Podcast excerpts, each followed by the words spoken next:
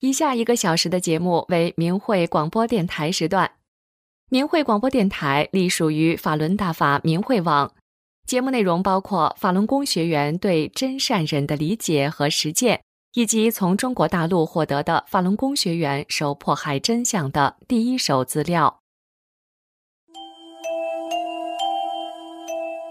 这是明慧广播电台。各国大法弟子在向中国民众讲述真相，这是理性反迫害的和平之声，这是呼唤善良真诚的大忍之声。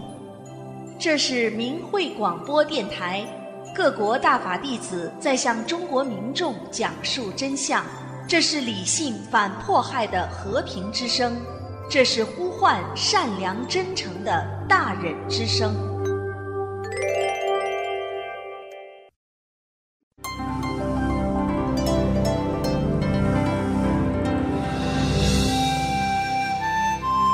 人心生一念，天地尽皆知。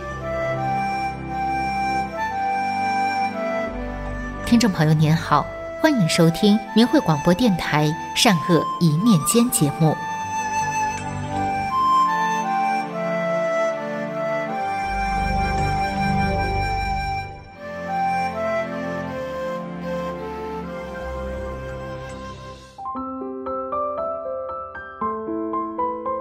现在越来越多的人在明白真相后，切身体会到了常念法轮大法好，真善人好九字真言带来的福报，甚至有很多不可能的事变成了可能。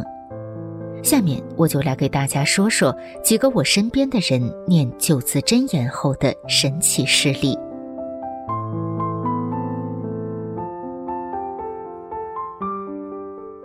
先来说说我的好朋友米娜。米娜瘦瘦小小的，三十岁了，体态还像个中学生的模样。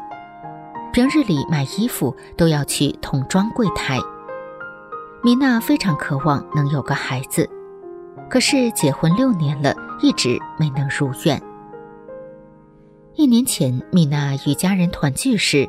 看到了家人因为修炼法轮大法而超常的状态，非常羡慕。尽管中共还在持续迫害法轮大法，但他还是用自己的正念选择了相信法轮大法和大法师父。从此，他开始每天都坚持不断的念九字真言。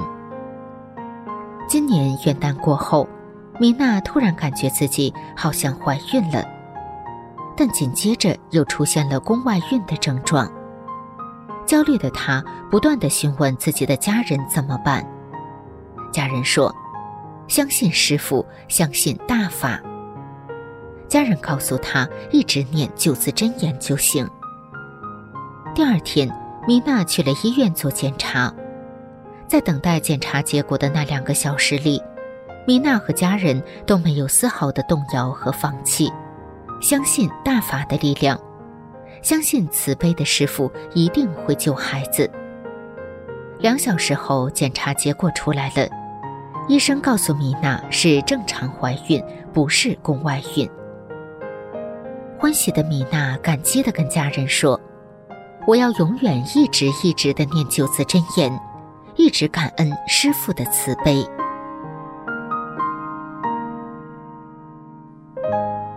接下来说说周琦的故事。二零二三年年初，中共开放管控导致大面积感染的时候，周琦全家人都被感染，症状不一。家里只有一个大法弟子亲戚和天天九字真言不离心的周琦始终没有阳。周琦看到城市里手机朋友圈里一片一片的人躺倒和恐慌。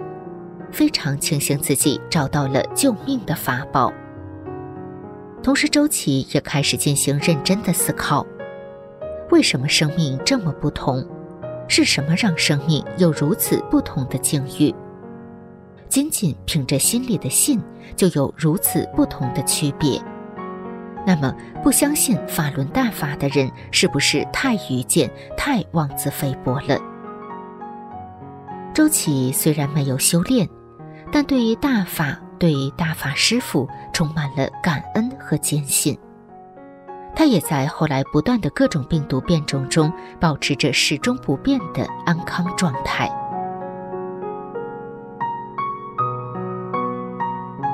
再来讲讲李清的故事。李清出生在一个笃信佛教的家庭，从小就跟着妈妈经常出入寺院。长大后，他也不与人争利益，凡事谦谦和和。成家后，李清跟婆婆渐渐熟悉起来。婆婆是大法弟子，时不时的跟李清说一些修炼的事。渐渐的，李清也想修炼。他在电话里说。等下次见面时，让婆婆教自己练功。几个月后再见面时，婆婆问李青什么时候学。李青突然说她不学了。她说只要一想学打法，就有个声音跟她说不要学，不要学。李青感觉很害怕。婆婆知道一定是她之前去的寺院里不好的东西在干扰李青。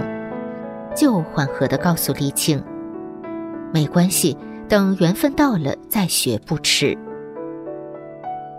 随着跟婆婆相处久了，李青发现婆婆就是世界上最疼爱、最理解自己的人。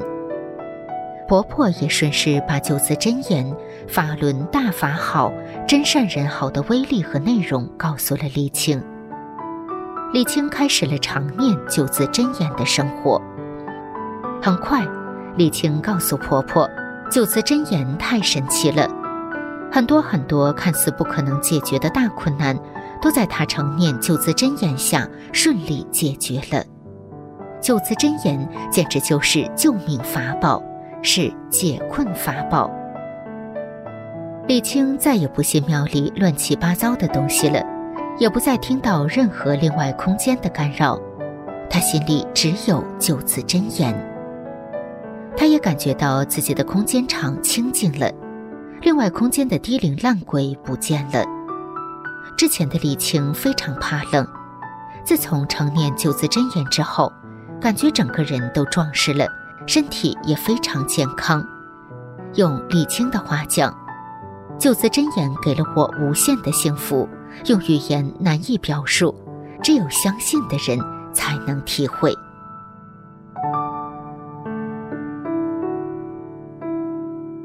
最后来讲讲刘明的故事。中共病毒，也就是武汉肺炎疫情期间，刘明也中招了，高烧摄氏四十一度，非常难受。晚上吃过退烧药，还是没有任何好转。刘明喊来修炼大法的母亲：“妈妈，你能帮帮我吗？我特别特别难受，脖子好像被什么东西缠住了，喘不上气来。”母亲告诉他：“赶快念九字真言。”母亲在天幕中看到，刘明的电脑里有一些共产邪灵在盘踞，其中的一个形象就是大蛇。母亲问刘明：“你电脑里是否有跟中共邪党有关的文件？”刘明说：“是，有一些学校发的学习资料。”母亲告诉他。马上删除那些文件，常念九字真言就能马上好转。似信非信的刘明马上打开电脑，卸载了文件，并开始用心念九字真言。十分钟后，刘明跟母亲说：“妈妈，我不烧了，手也出汗了，脖子不卡了，真是太神奇了，我完全信服了。”常念九字真言，生命获救、逢凶化吉的例子还有太多太多。上面的几个实例都是真真实实发生在我身边的事情。希望能听到这些故事的朋友，您能生逢在大法红传的时候，一定不要错过这千万年、亿万年等待的救命回天的机会。一定要记住，法轮大法好。真善人好九字真言。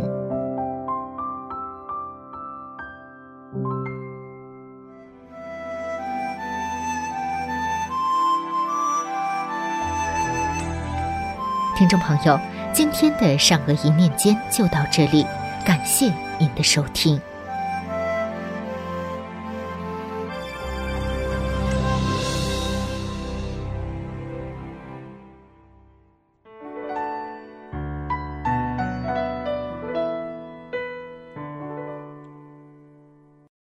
众朋友您好，这里是明慧广播电台法轮功真相系列，以下为您讲解为什么说二零零一年的天安门自焚事件是中共预谋策划的。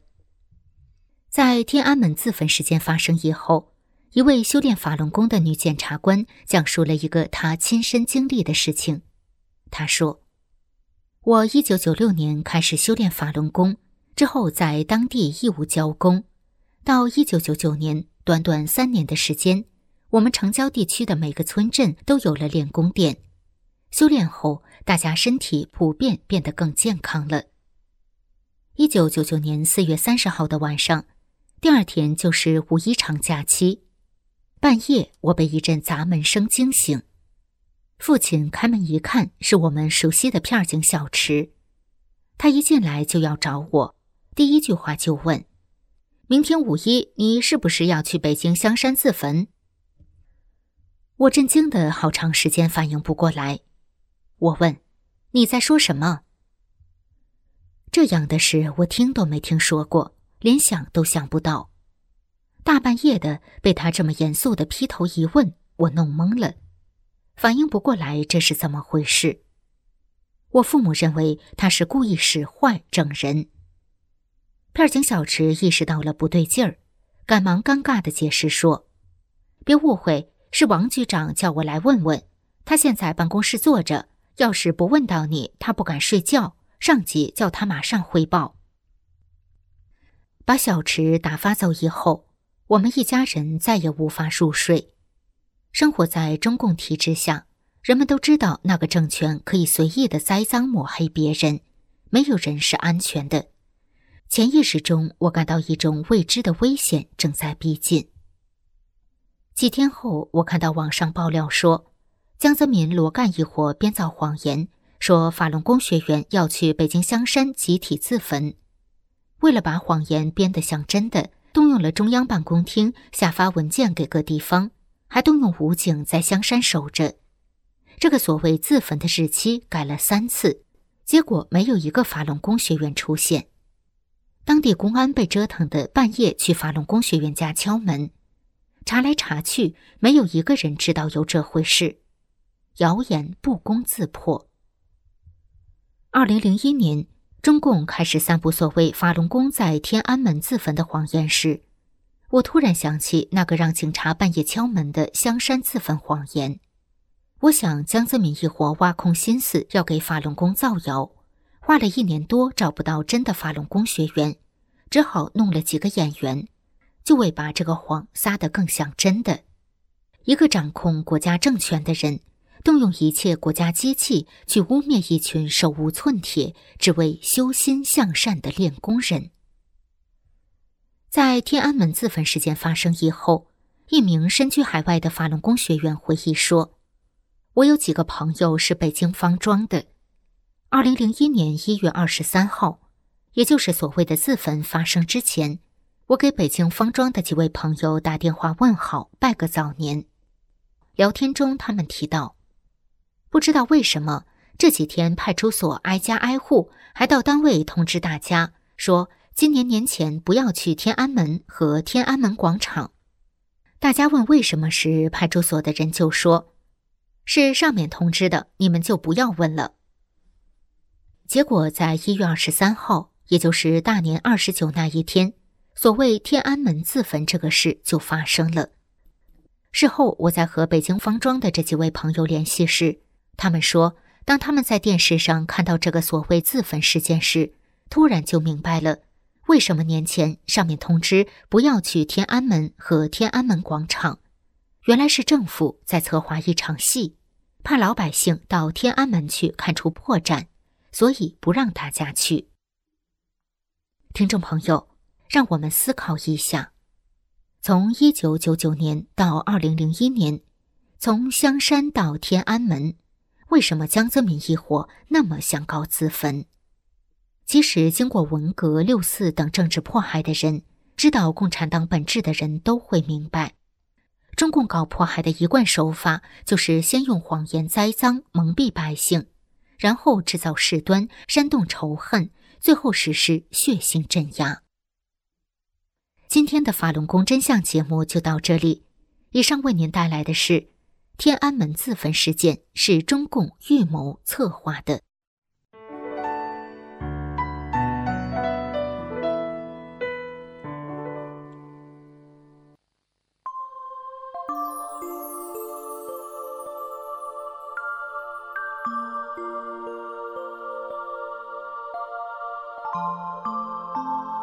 身心净化，道德升华。现在是明慧广播电台修炼故事节目。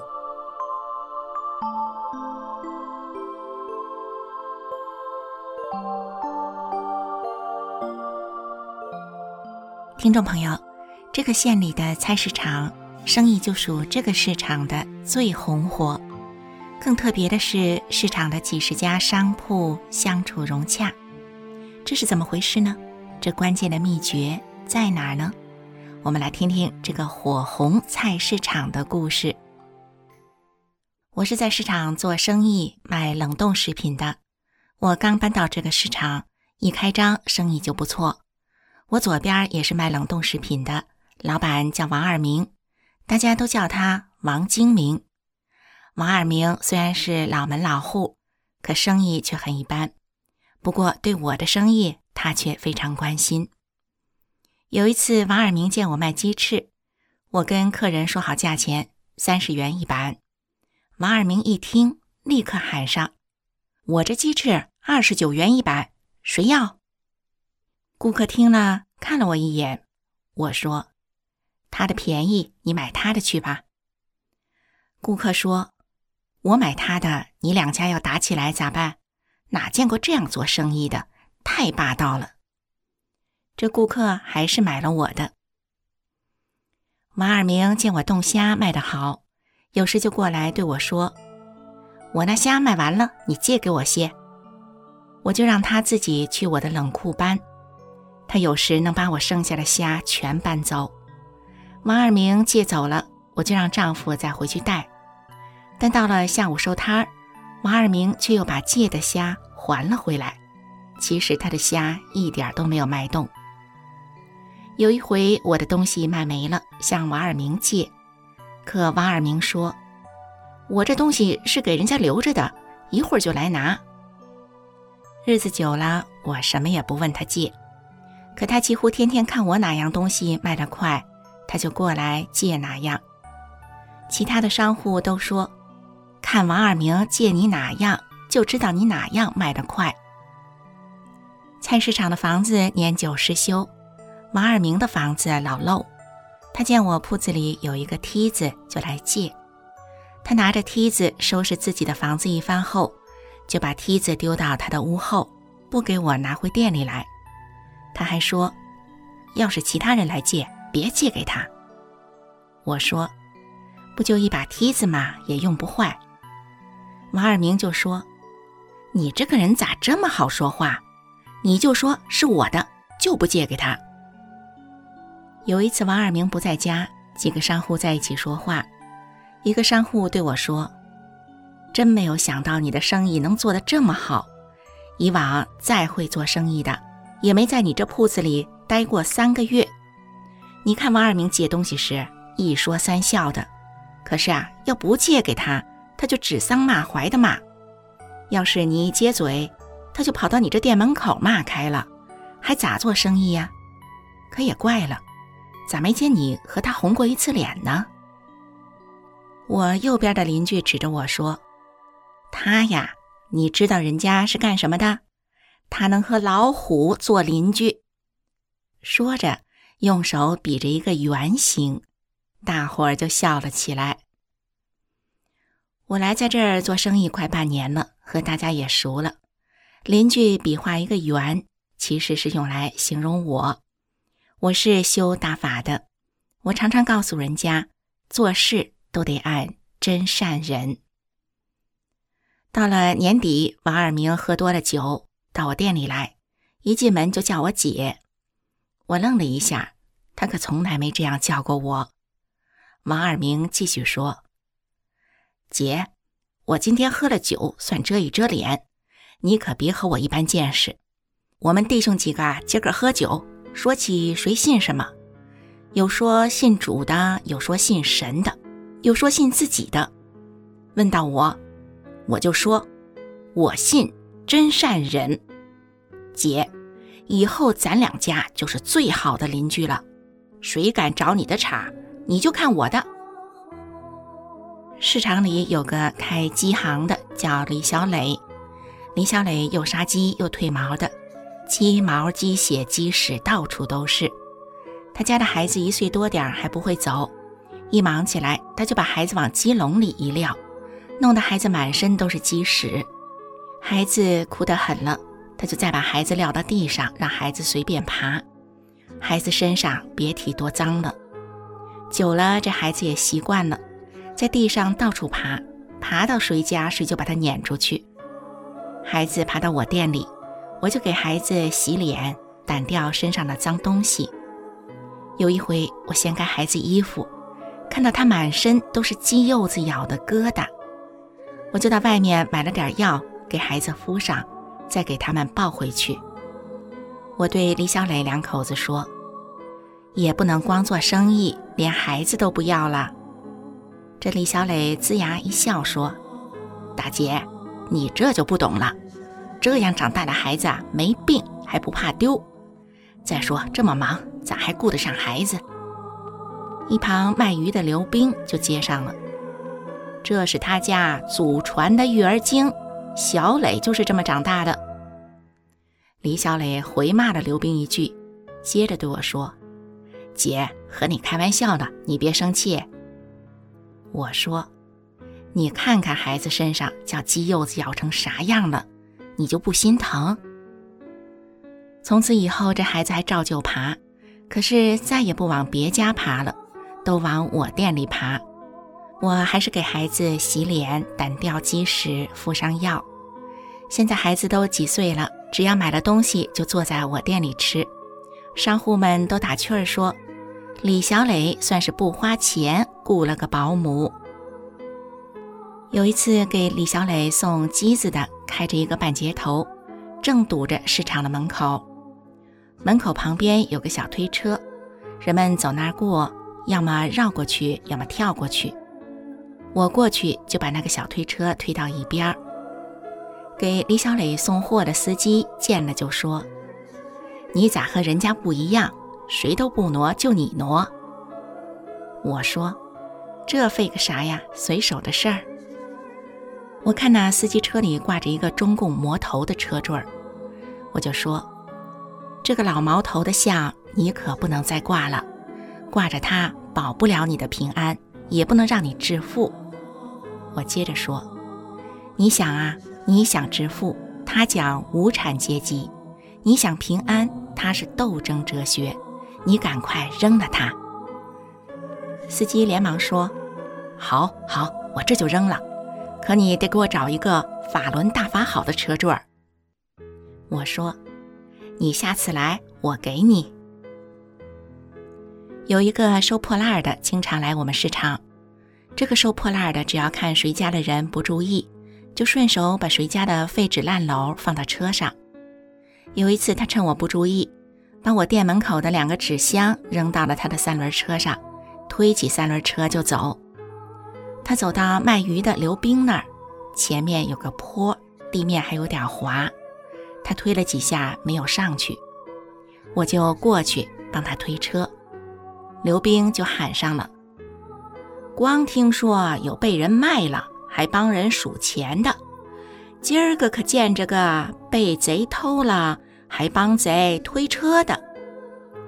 说的收破烂的脸一红一白的。我说，不就两个纸箱子吗？快别这样说了。其实他拿我的纸箱，我都看见了。这个收破烂的也不知咋想的。以后再来，总在我店前多转一会儿，向司机再偷点东西。一次，他刚要往车上扔纸箱，开机行的小磊大喊一声：“给他放那儿！”收破烂的说：“我又没拿你的，你操什么心？”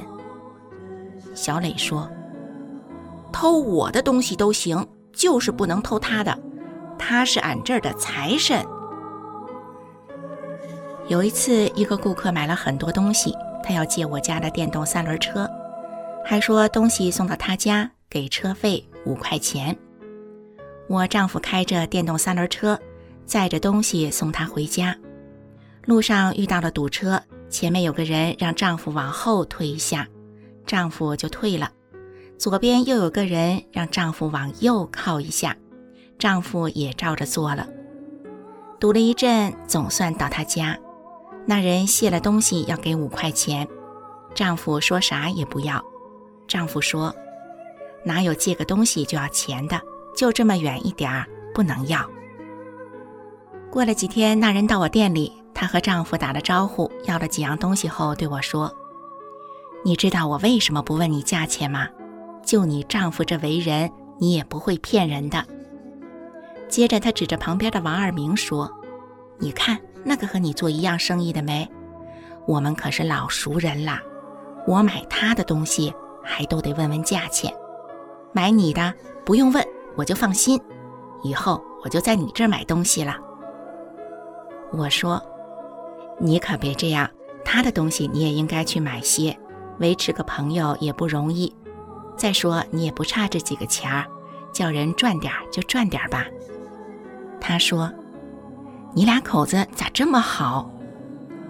后来他知道我修大法，他就说：“哦，原来是法轮功的，怪不得这么好。”菜市场用零钱是少不了的。朋友给我送来印有“法轮大法好，愿您吉祥平安，化名退党退团退少先队”这样的大法真相币。我不但自己用，我们市场几乎所有的商户，只要有零钱要换钞，就到我这儿来换真相币。有一回，有个顾客问我换零钱，我给了他十张真相币，他一看就喊上了：“你这是法轮功，怎么每张上面都有字？”我打个电话就把你抓起来。他这一喊，整个市场一下就静下来了。卖鱼的刘冰掂着刮鱼的刷子就过来了，对着那人说：“你喊啥？是他找你换的吗？那钱上说的不都是真相？你敢把他抓走，你试试，对你有什么好处？”小磊也一手拿鸡，一手拿刀的就过来了。小磊说：“谁欺负我姐了？”二明也在旁边喊：“就是他！你敢打电话，我这就放倒你！你个破党员！”我说：“没啥事儿，没啥事儿，都回去。”老弟，你是不了解法轮功，大家为啥都认同，就你不认同？你得好好思考一下呀。那人说：“你人缘咋这么好？”他们都是你亲戚，我说，都是我亲戚，你也是我亲戚，只是你不知道。你先走，过后我给你讲。我们这市场里几十家商铺，在我来之后都相处非常的好，而且我们县里的几个菜市场生意就属我们这个市场最红火。大家说这都与我有关系。听众朋友。人们常说“君子爱财，取之有道”。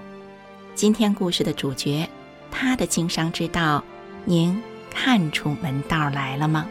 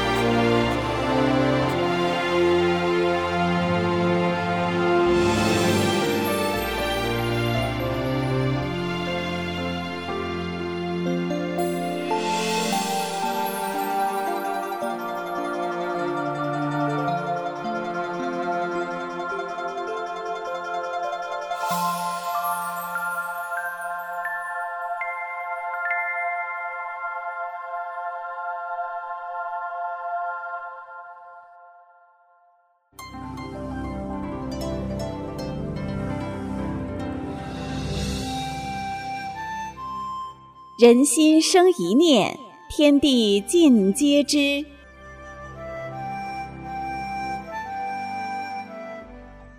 听众朋友您好，欢迎收听明慧广播电台《善恶一念间》节目。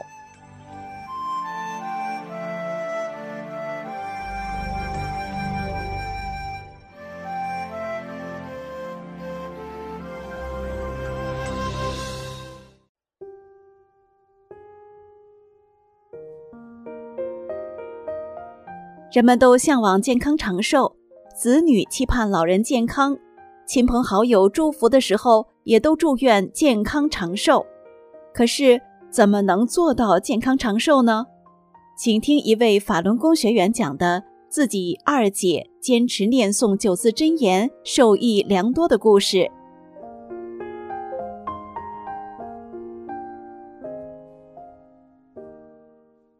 我二姐今年九十四岁了，饮食起居都能自理，时常还能做一些针线活人们都说她有福，其实都是法轮大法给予的恩赐。跟大家说说二姐念九字真言后身体上出现的神奇变化。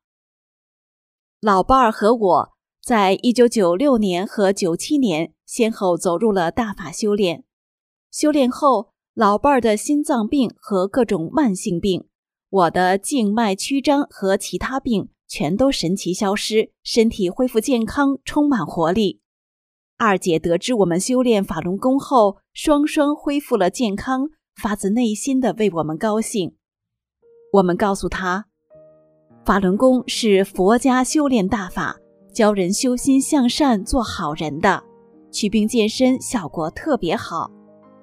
二姐说：“看你们身体恢复这么快，我就知道这个功好。你们好好练吧。你们身体好，也了却了我的一块心病。因此，二姐很早就知道大法好，对大法师父非常敬重。一九九九年七月，江泽民集团开始迫害法轮功，二姐当时就说：‘这个功这么好。’”为什么不让练？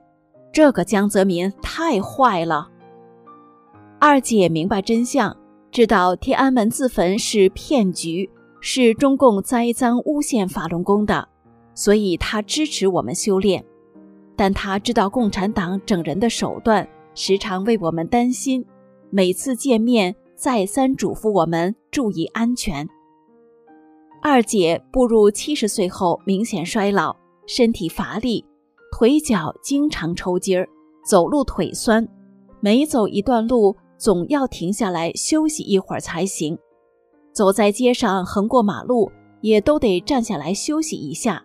经常是红色信号灯亮了，他还没走过去，他自己心里也着急，越着急腿越不听使唤，有时还抽筋儿，他就死死抓住陪他过马路的人不放手。弄得人家都很累。后来我们告诉二姐念九字真言：“法轮大法好，真善人好，得福报，身体也会好。”二姐欣然接受，说：“我信，我念。”她很虔诚，每一天洗漱后都会端坐下来，双手合十，静心念诵。一段时间后。奇迹发生了，二姐的腿不抽筋儿了，也不发酸了，走路平稳了，身体有劲儿了。不但生活能自理，还能帮女儿操持家务。东北人冬天爱吃酸菜，腌制酸菜是比较累的活儿。二姐每年都帮助女儿腌制酸菜，还给家人蒸发面馒头。她做的馒头非常好吃，大人孩子都喜欢。有一次，二姐和我们说，有时念诵九字真言时，眼前冒白烟儿，念完身体非常舒服，所以这些年身体没有病，食欲很好，睡眠也很好，躺下就能睡着，身体硬朗，白白胖胖的，脸色红润。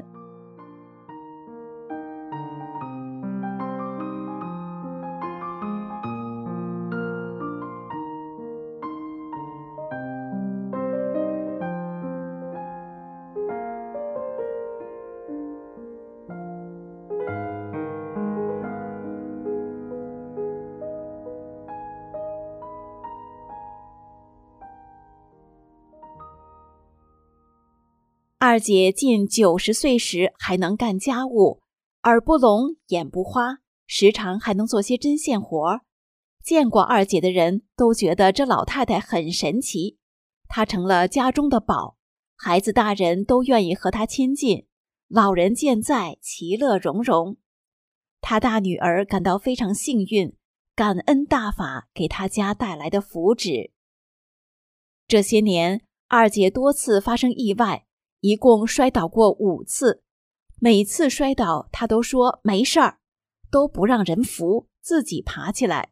先做好双手合十念九字真言，然后站起来活动身体，每次都安然无恙。二姐的大外孙子总是说：“我姥姥可不是一般人，我姥有秘诀，姥姥有神保护，能长寿。”更神奇的是，前年十二月间疫情开放后，很多人都阳了，家中亲友也大部分都阳了。不少人和二姐有密切接触，二姐和她的大女儿一起每天都虔诚的念诵“法轮大法好，真善人好”，所以疫情和他们不沾边儿，他们都没阳。二姐的二女儿说：“这回我可开眼界了，以后我也要念九字真言。”二姐认真的对她说。你得真信真念才行。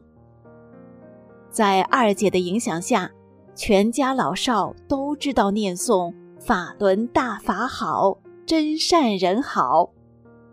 亲友中，过去不相信的人得知九十多岁的老太太没阳，感到很震惊，现在也相信九字真言的威力了。法轮大法是高德大法，法力无限。二姐真信真念，法轮大法好，真善人好，受益无穷。每到危难时刻，都得到大法保护，见证大法师父慈悲众生，恩泽世人。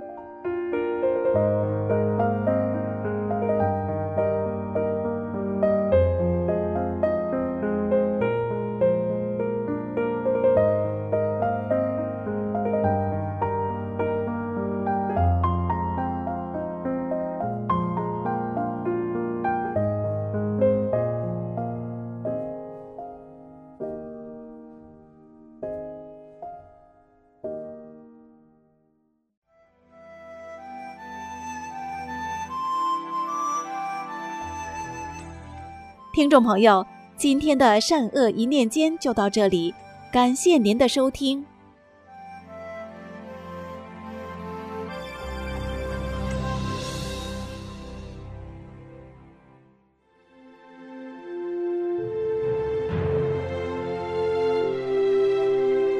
请听明慧广播电台时事评论。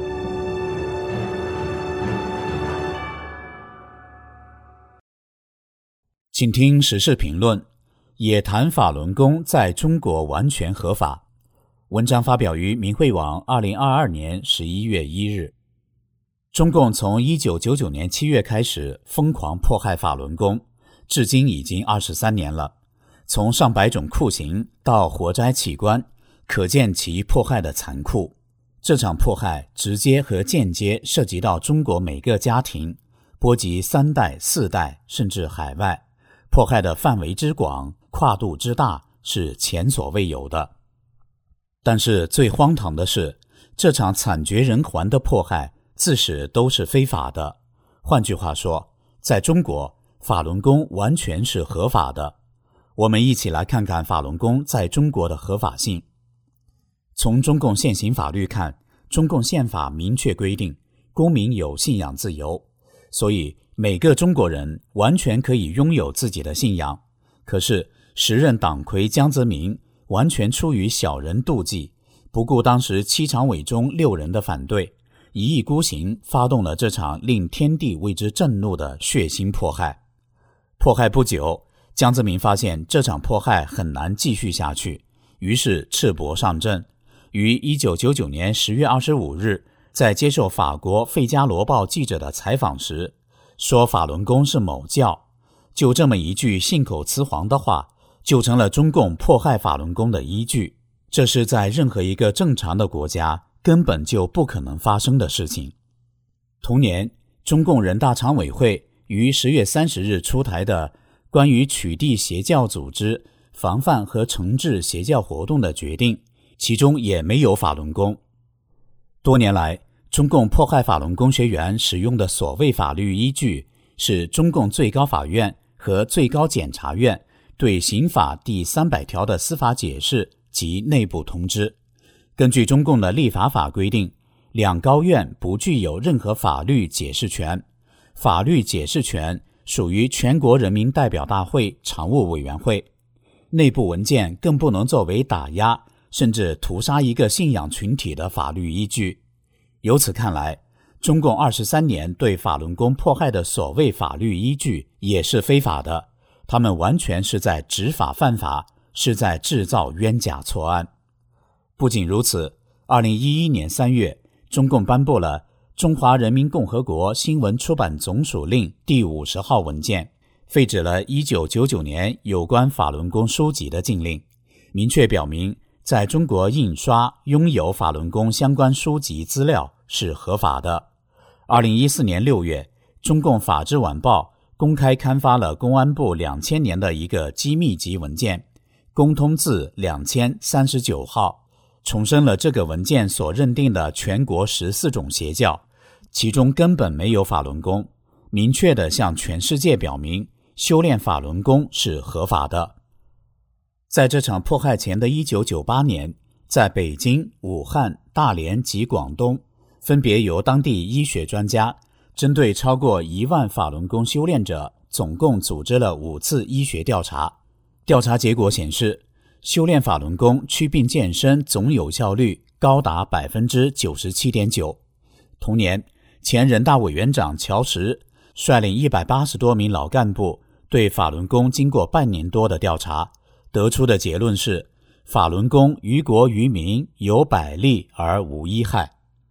三十年来，法轮功已经红传到世界一百一十多个国家和地区，获得各国政府褒奖多达五千项。法轮功著作已被翻译成四十多种文字，在全球拥有上亿的修炼者。另外，正教邪教，这是信仰领域的话题。不是哪个世俗权力机构可以任意指定的，法律只能惩罚行为，不能惩罚思想，更不能肆意践踏人们的信仰，这是世界各国法律界的共识。所以，任何政府和法律都无权规定或认定哪个信仰是正教还是邪教，更何况中共更没有资格，因为中共本身就是一个邪教。根据大纪元发表的系列社论。九评共产党披露，中共的本质是假恶斗，不敬神佛，战天斗地，杀生害命，是一个十足的邪教。而法轮大法的真善忍修炼原则，恰恰是中共所痛恨的。自古正邪不两立，打击善良的一定是邪恶的。历史上迫害正信的从来没有成功过，迫害者也没有能逃得过天谴的。天网恢恢，疏而不漏。中共江泽民集团对法轮功的残酷迫害，违法违宪，违背人类的普世价值和基本道德良知，犯下了群体灭绝罪、反人类罪，罪恶滔天，必遭天谴。以上的时事评论内容选编自明慧评论文章，也谈法轮功在中国完全合法。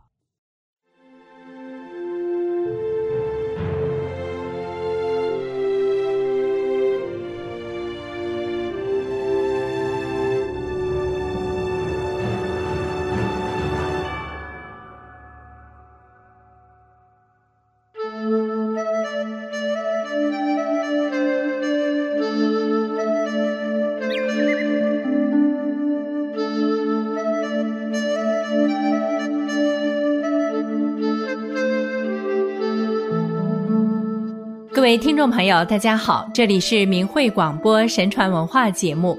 我们今天要讲的是从孔子讲过的三种杀人方式说起，欢迎您的收听。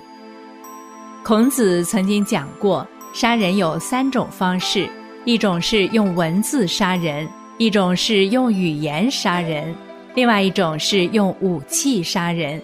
其中危害最严重的是文字，其次是口舌，再次是武器。孔子讲的杀人，不单指杀人的肉身，还包括用文字谎言、歪理邪说等欺诈，因此导致听众做坏事、造恶业、毁掉自己。一，老师与巫师误人的邪说。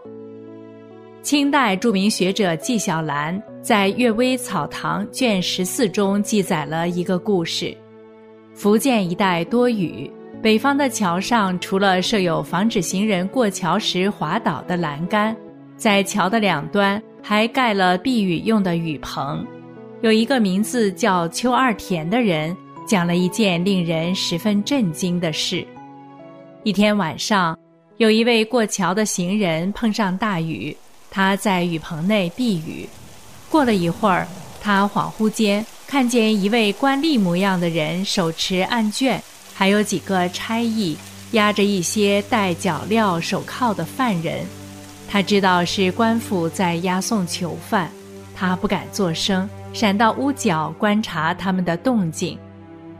忽然，他听到一个囚犯嚎啕大哭起来，那位官吏呵斥道：“此刻知道害怕了，哭有什么用？为什么活着的时候要作恶呀？”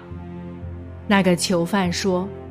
我是误听了我老师的话，他平时总是斥责敬信神佛的人，什么善恶报应之说都是荒谬妄谈。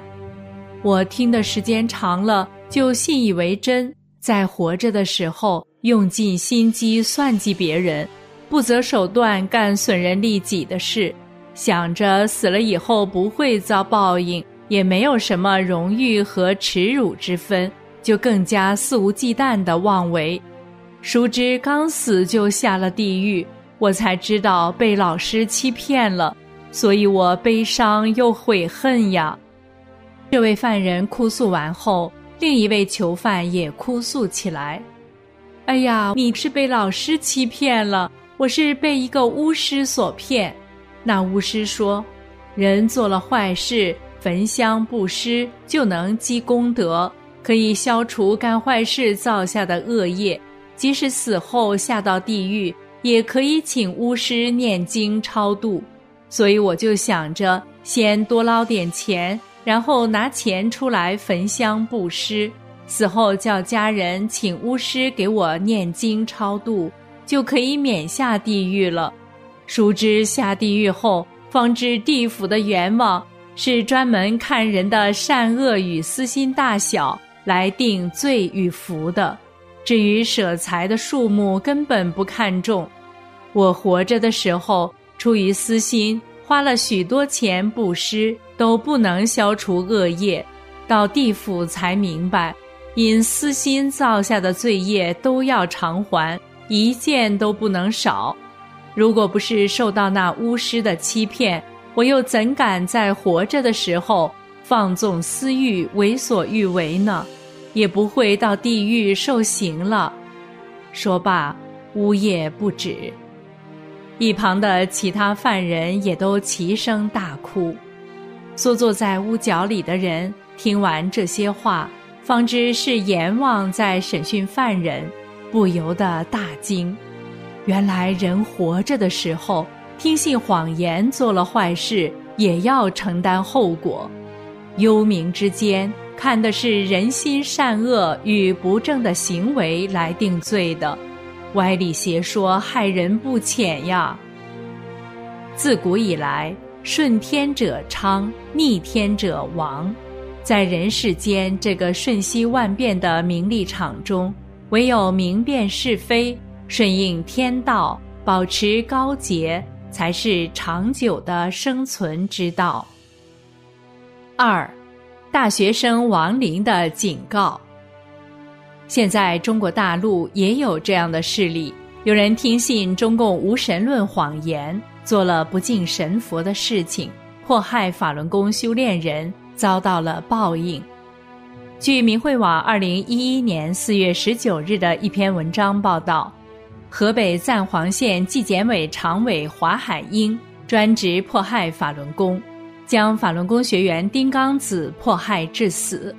二零零二年二月十日，华海英十八岁的儿子华恒车祸撞死，华恒的灵魂附体在他的三姑身上，借三姑的嘴对着华海英说。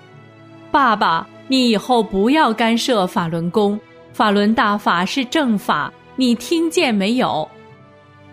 华海英似有所悟的答应了。河北省内高官曾派专人找华海英前去调查真伪，华海英将事实和盘托出，最后提出辞职不干了。该文还记述了山东省沂水县高桥镇综治办。二十七岁大学毕业生于长亮因参与迫害法轮功，于二零零六年清明节前车祸死亡。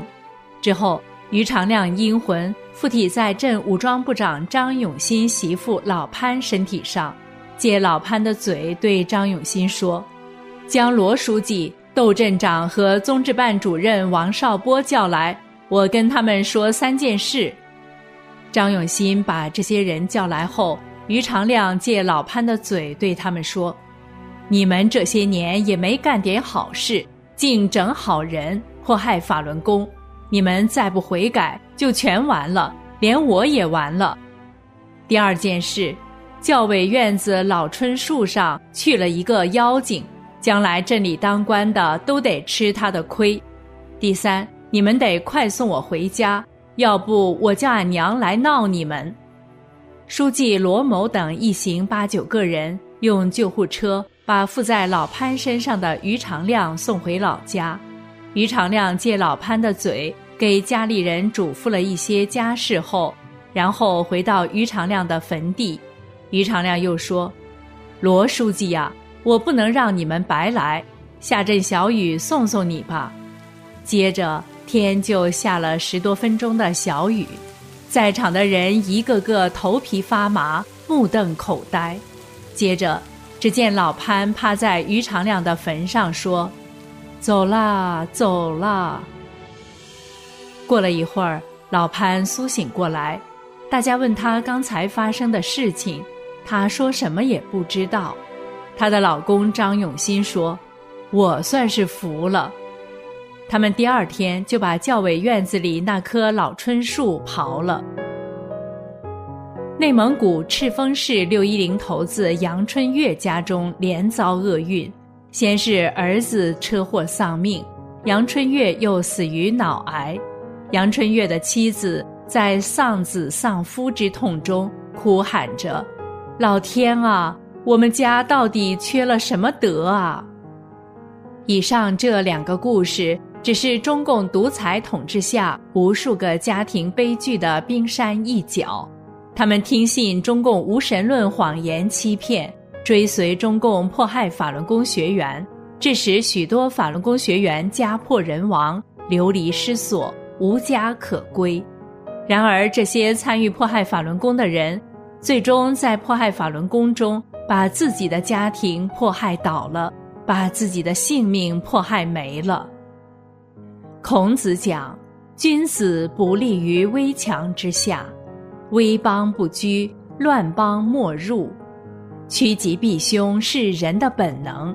愿每一位善良的中国人早日摆脱中共的无神论谎言，使自己高贵的灵魂得到救赎。”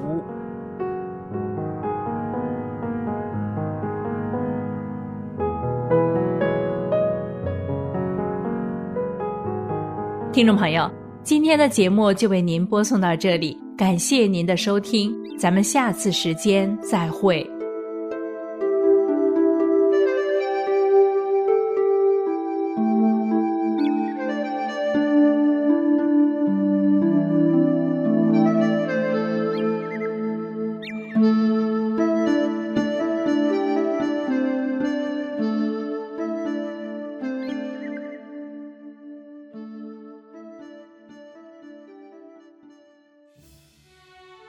听众朋友您好，现在是歌曲欣赏节目，我是雪莉。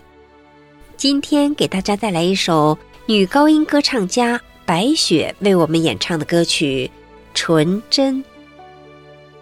这是一部纪实电影《震撼》的主题歌。电影《震撼》是海外神州电影制片厂在2006年拍摄的第一部影片。影片展现了法轮功学员在遭受中共残酷迫害时，仍然一如既往的真诚、善良、宽忍、坦荡的精神境界。歌词是这样写的：“粉妆玉琢女儿身，笑也纯来，哭也真。莫忘今世法缘重，家在仙宫不在尘。”好，下面让我们一起来欣赏郑明作词、熊军作曲、白雪演唱的《纯真》。